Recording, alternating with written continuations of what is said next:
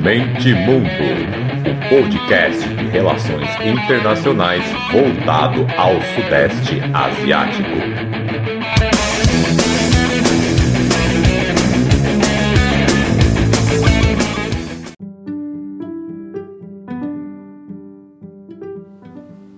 Fala galera, podcast Mente Mundo chegando depois de um longo hiato, o maior com certeza desses quatro meses, acho que já deu quatro meses, então não vamos demorar muito para começar logo. É uma pensada violenta. Esse texto aqui foi fruto aí depois de ouvir uns professores, especialmente o professor Pógio, um monstro sagrado, como diria o Neto, diga-se de passagem, e outras cocitas mais. E aí eu bolei um pouquinho daqui, um pouquinho de lá, juntei, biriri, bororó e saiu isso aqui. Então vamos lá, saiu isso aqui que vocês vão ouvir agora. Então espero que vocês gostem e bora, bora!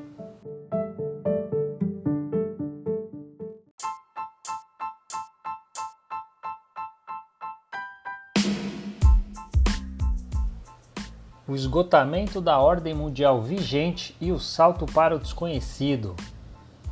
O século XXI traz para a ordem liberal vigente desafios imensos que colocam sua legitimidade em xeque. Assim como a Covid-19 deverá ser tratada como o grande marco do novo período, as falhas das democracias liberais em lidar com ela, em comparação com os baixos casos aí de países pobres, Ásia, Oriente Médio e África, e que também são notadamente desrespeitadores de direitos humanos, pluralidade política, é, todos os fatores que a gente aqui do Ocidente tem né, como valores tão caros, isso também vai ser destaque, também vai ser problematizado, estudado. Claro que não só isso, mas também não só o fato da Covid, mas também pelo fato de como essas economias estão crescendo, como as pobrezas nesses lugares estão diminuindo. Ironicamente, a crise ocorre justamente do expansionismo da globalização e da interdependência dos estados periféricos. É como se os países em desenvolvimento dissessem para os já desenvolvidos: tudo bem, entendemos a regra do jogo, agora é a nossa vez.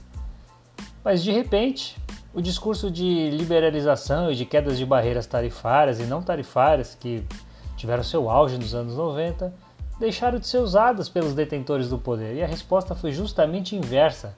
Não, não, não, não, países em desenvolvimento. Agora é a hora do nacionalismo e do protecionismo. É.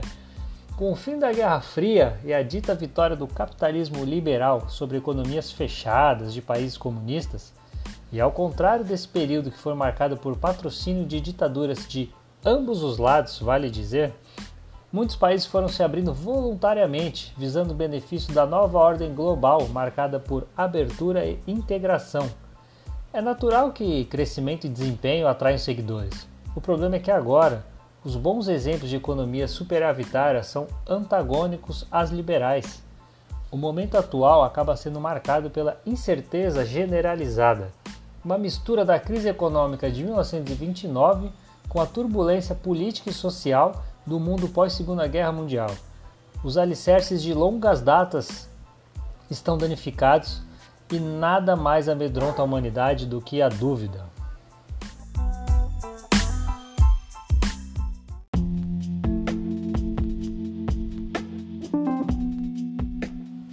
Então vamos lá, agora eu vou destrinchar parte por parte da nossa sociedade da política e da economia, enfim começando pela sociedade pós-industrial. Os últimos anos do século XX imprimiram uma nova configuração social com destaque para a economia do imaterial, ou seja, criatividade, comunicação e tecnologia.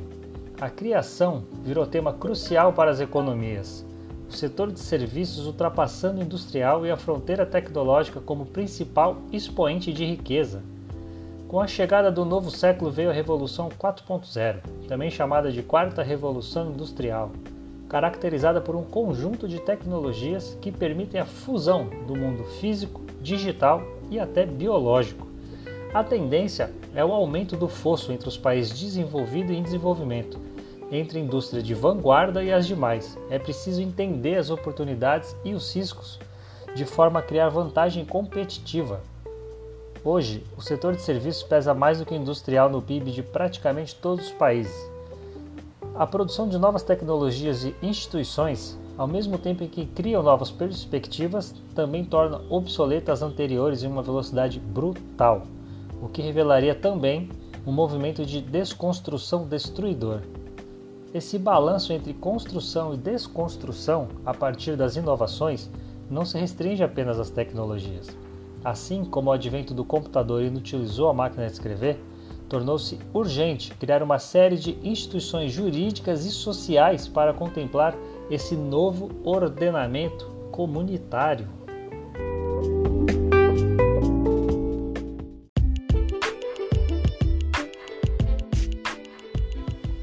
Matriz energética. Para muitos analistas, mesmo com a pandemia superada, algumas tendências vieram para ficar, como o aumento do trabalho remoto, o estudo via EAD e o e-commerce, resultando na diminuição do trânsito, dos deslocamentos físicos e das viagens internacionais, antecipando o fim da era do petróleo. Se por um lado a descarbonização é evidente, por outro, a maior demanda por eletricidade e a necessidade de investir em novas tecnologias de energias limpas, como a eólica e a solar, tomam seu lugar. O aumento de carros elétricos, por exemplo, gera demanda por baterias mais duráveis em discurso na, na, ONU, o presidente chinês Xi Jinping anunciou que seu país se esforçará para alcançar a neutralidade de carbono até o ano de 2060. Há quem comemore e há quem diga que é uma meta impossível devido ao financiamento de Pequim, principalmente no exterior, em projetos de infraestrutura da nova Rota da Seda, que no geral são grandes poluidores. Mas para além da materialidade da questão, o importante é a sinalização do pronunciamento a China é a maior produtora mundial e maior, desculpa, a maior poluidora mundial e também a maior investidora em energia limpa ao mesmo tempo. Ao explicitar que tem como uma de suas principais metas a conversão de sua matriz energética, ela acelera toda a corrida pelo domínio tecnológico mundial. Na medida em que as fontes de financiamento estatais para novos projetos de energias renováveis aumentam, as grandes empresas petrolíferas que estão maciçamente no setor financeiro pesam mais os riscos e as incertezas sobre a viabilidade de procurar novos campos de petróleo para exploração, por exemplo, materializando a crise no setor que está por vir e que há algum tempo muita gente anunciava. Então, aparentemente a Covid mais um fator que ela não é a causa, mas que ela acelera o seu fim.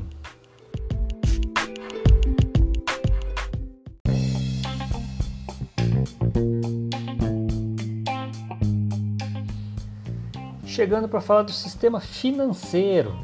A nova postura isolacionista dos Estados Unidos é o flagrante exemplo do poder hegemônico incomodado com a perda da relevância no cenário global. Um estresse do modelo socioeconômico atual que mostra sinais de esgotamento, marcado pela financiarização e o achatamento da classe média doméstica. Um período marcado por ausências de controle de capitais por parte dos estados e de desregulamentação generalizada dos sistemas financeiros. A produtividade mundial cresce em média de 2,5% a 3%, enquanto o dinheiro guardado pode render de 6 a 7% dentro do sistema financeiro. Hoje, as empresas preferem investir na bolsa e não em aumento de capacidade produtiva. A conta dessa distorção, obviamente, em algum momento vai chegar. Por outro lado, na visão macro, a capacidade produtiva mundial foi transferida para a Ásia em busca de lucros mais altos. A América Latina vende matéria-prima para a Ásia, que a transforma em produto de maior valor agregado e a vende para a Europa e Estados Unidos. Esse processo aumenta a pobreza e a desigualdade nos países centrais e gera crises políticas em regiões marcadas por instabilidade social é o tal do achatamento da classe média no Ocidente, que tem acontecido há muito tempo e que agora está se intensificando, enquanto a classe média asiática aumenta a cada dia.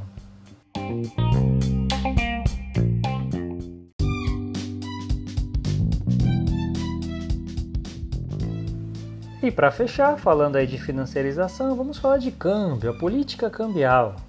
Talvez não haja nenhum símbolo maior da ordem mundial criada no pós-segunda guerra do que o dólar. Em outubro, uma matéria da Financial Times gerou repercussão ao sugerir que o valor da, do dólar vai cair cerca de 35% até o final de 2021. Segundo a matéria, a razão seria, abre aspas para ela, uma interação letal entre um colapso da poupança doméstica somada ao déficit da conta corrente. Fecha aspas. Enquanto o impasse político interno no país se agrava e o valor do dólar cai perante rivais de outras moedas fortes, em julho a Europa anunciou o Fundo de Recuperação, também chamado de é, União Europeia da Próxima Geração. Nele foi estabelecido um valor de 750 bilhões de euros para estimular as economias do bloco e finalmente estabelecer uma política fiscal pan-europeia. O valor do euro, obviamente, deve ser impulsionado. O fator externo da provável depreciação robusta é o movimento internacional liderado por Rússia e China de deixar de possuir reservas em dólar e evitar possíveis sanções. Em 2018, o Banco Mundial da Rússia reduziu drasticamente a porcentagem de seus ativos estadunidenses passando de 29,9% para 9,7%. As reservas em dólar do Banco Russo caíram de 45% para 22%. A China possui mais da metade das suas reservas cambiais em dólar, algo em torno de 3 trilhões, e mais 2 trilhões em ações de investimento externo, a maior reserva do mundo, e boa parte em países desenvolvidos.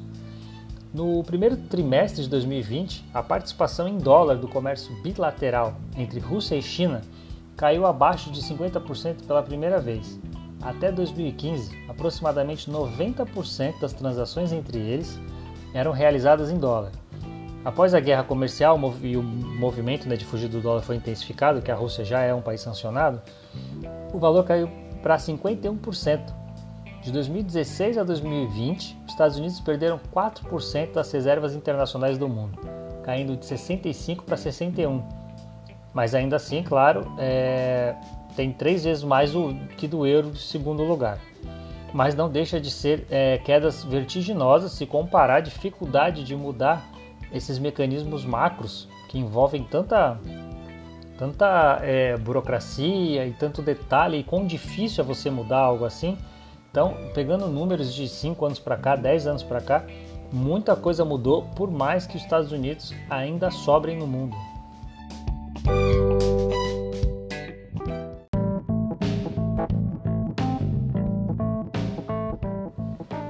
Para fechar, a conclusãozinha básica é a guerra comercial entre China e Estados Unidos é uma disputa em diversas frentes para decidir quem tem o poder para fixar as novas regras burocráticas para o mundo simbiótico que está nascendo. O aprimoramento tecnológico trouxe a difusão de todas as áreas do conhecimento. Não é por coincidência que o mundo se encontra nesse entrave. Ainda que haja esse acoplamento de temas, há uma simetria na velocidade que eles se cruzam. Diferentemente de todos os outros tempos, os países em atrito dependem um do outro. O desacoplamento financeiro não pode ser feito na mesma velocidade do energético ou do tecnológico, por exemplo. Washington precisa dos 5 trilhões que estão no, na, no, nas mãos dos chineses e Pequim não pode se desfazer abruptamente dos dólares que possui. Uma queda abrupta da moeda estadunidense seria catastrófica para a economia do Império do Meio. Nenhuma moeda no mundo teve um aumento maior na participação global nos últimos 20 anos como a chinesa. Em 2001, representava 0% e pulou para 4,3% em 2019 no mesmo período, o dólar ficou instável entre 89% e 88%. Com exceção do yuan, todas as outras moedas caíram. Pequim pretende liderar a geração de investimento em infraestrutura e se consolidar como líder da fronteira tecnológica para se firmar como potência. E para isso, precisa aumentar sua capacidade produtiva para depender menos da cadeia global de suprimentos que está sendo minada pelos Estados Unidos com a guerra comercial. Nem tudo hoje é inédito. Os séculos 18 e 19 trouxeram o carvão como principal fonte de energia e os ingleses como potência mundial. O século 20 seguia o mesmo trajeto, só que petróleo, Estados Unidos. Seguindo esse, paralelo, muitos consideram que o século 21 trará as energias renováveis como fonte de energia principal e a China como principal potência. O desdobramento natural dos acontecimentos trouxe o planeta para esse momento crucial de salto pra, para o desconhecido que a gente está agora. Cabe a cada nação tirar o máximo de proveito possível dessa dança das cadeiras.